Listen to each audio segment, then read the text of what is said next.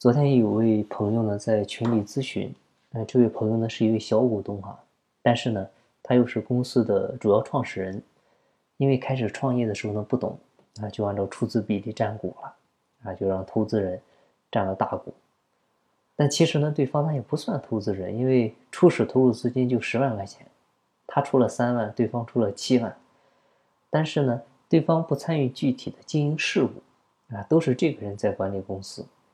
那这两年呢也赚了一些钱，但是分红上呢是一直按照股份比例来分的，啊，开始的时候呢这个人也觉得没什么，啊，但是呢，像今年疫情对他们这个行业呢反而是个机会，啊，一下子呢业绩增长的就特别多，啊，这个时候这个人心里就有点别扭了，啊，他觉得所有工作都是他做的，啊，另外一方呢无非是。创业的时候就出了个七万块钱，啊，多出了这么四万块钱，但现在呢，利润都到一百万了，啊，像他啥都不干，那我要给他分七十万吧？那所有的工作都是我做的，我却只能拿三十万，所以呢，这个朋友就越想越气，啊，关键是对方这个似乎觉得这个还是理所应当的事，啊，从来呢也没有表示过。要停调整这个分红比例的事儿，而且呢，对于公司的一些事项上呢，他还是总想着能够插手管一下。但是呢，他平时也不在公司，所以呢，这个有时候也搞得员工不知道听谁的啊。对外呢，对方还宣称这家公司是他的，因为他是大股东嘛。所以这些事整体的一想，越想越气啊，就让这个听众朋友呢很不是滋味儿。你看自己辛辛苦苦打下的江山，被说成是他的，所以呢就一肚子怨气啊！但是呢，苦于对方是过三分之二的大股东啊，他也是主要是没有什么办法。但是真的没有办法了吗？啊，或者说平时我们遇到这种情况，这个股份过百分之六十七，过三分之二，那就可以在公司为所欲为吗？啊，就可以横着走了吗？其实也不一定。啊，因为虽然说公司法规定某些股东会决议事项啊必须经代表三分之二以上表决权的股东通过，但是呢，公司法同时也规定了，公司章程可以对股东的表决权另行进行约定，啊，也就是说，可以约定股东不按照出资比例行使表决权，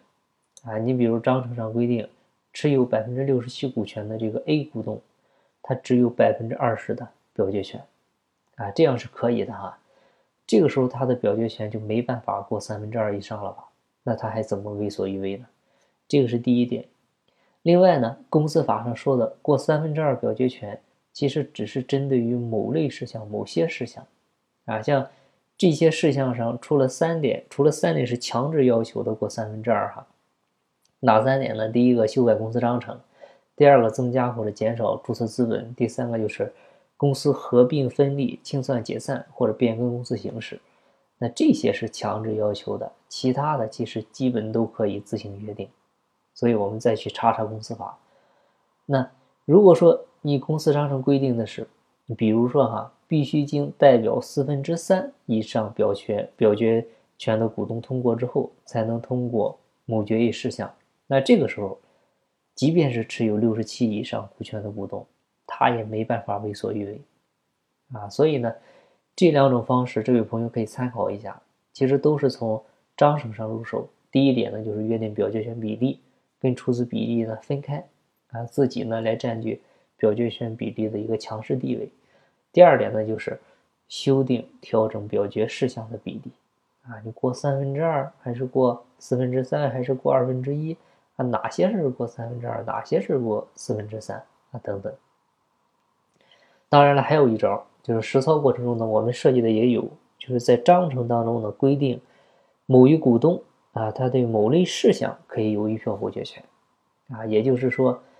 即便你代表三分之二以上表决权的股东决议通过了，那如果这个时候啊，这个你投了一个反对票，哎，这时候即使是你只有一个点的股份，或者说你只有一个点的表决权，那就这一类事项来说。股东会决议他也没办法通过，啊，这个其实就是一票否决权的意义了。所以这位朋友，你看看吧，你们也商量商量，看看接下来呢怎么在章程上可以调整一下，因为这个事儿呢其实是越往后越难调，在刚开始创业的时候定是最好调整的。另外呢就是，嗯，还有一点就是加强你的不可替代性，像这家公司离了你不行，你就是这家公司的灵魂，你只有这样才能有更多的谈判资本。另外呢就是谈判的原则，它一定是双赢。一定是以双赢为基础啊！你如果说只围绕，或者你们双方只围绕自身一方的利益去考虑、去沟通、去谈判，那最终这个谈判的结果它肯定也好不了。所以我们一直提，自私的前提呢一定是利他，先考虑利他，那自私的欲望呢也就会满足了。好，那今天的分享呢就到这里，感谢您的收听。有更多股权方面的问题呢，欢迎每周三晚八点关注我在喜马拉雅的音频直播互动。金不在西天，金在路上。我是张翔，下期再见，拜拜。